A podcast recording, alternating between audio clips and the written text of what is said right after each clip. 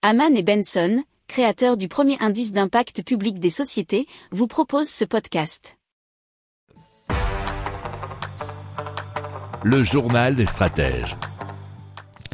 Allez, on commence tout de suite avec la production d'énergie grâce aux poubelles. Et c'est grâce à Veolia euh, qui considère donc euh, ces déchets comme de la matière première.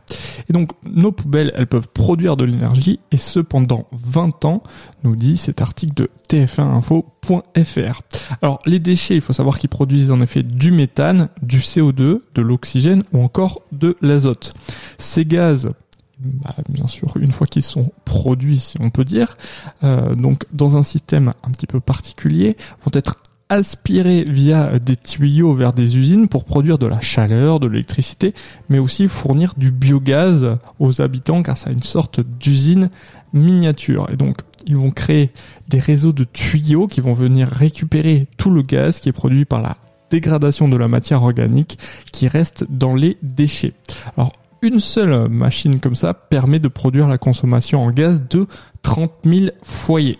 Si vous aimez cette revue de presse, vous pouvez euh, vous abonner gratuitement à notre newsletter qui s'appelle La lettre des stratèges, LLDS, qui relate, et cela gratuitement, hein, du lundi au vendredi, l'actualité économique, technologique, énergétique, mais aussi de l'hydrogène, et puis de tout ce qu'on trouvera super intéressant pour votre vie.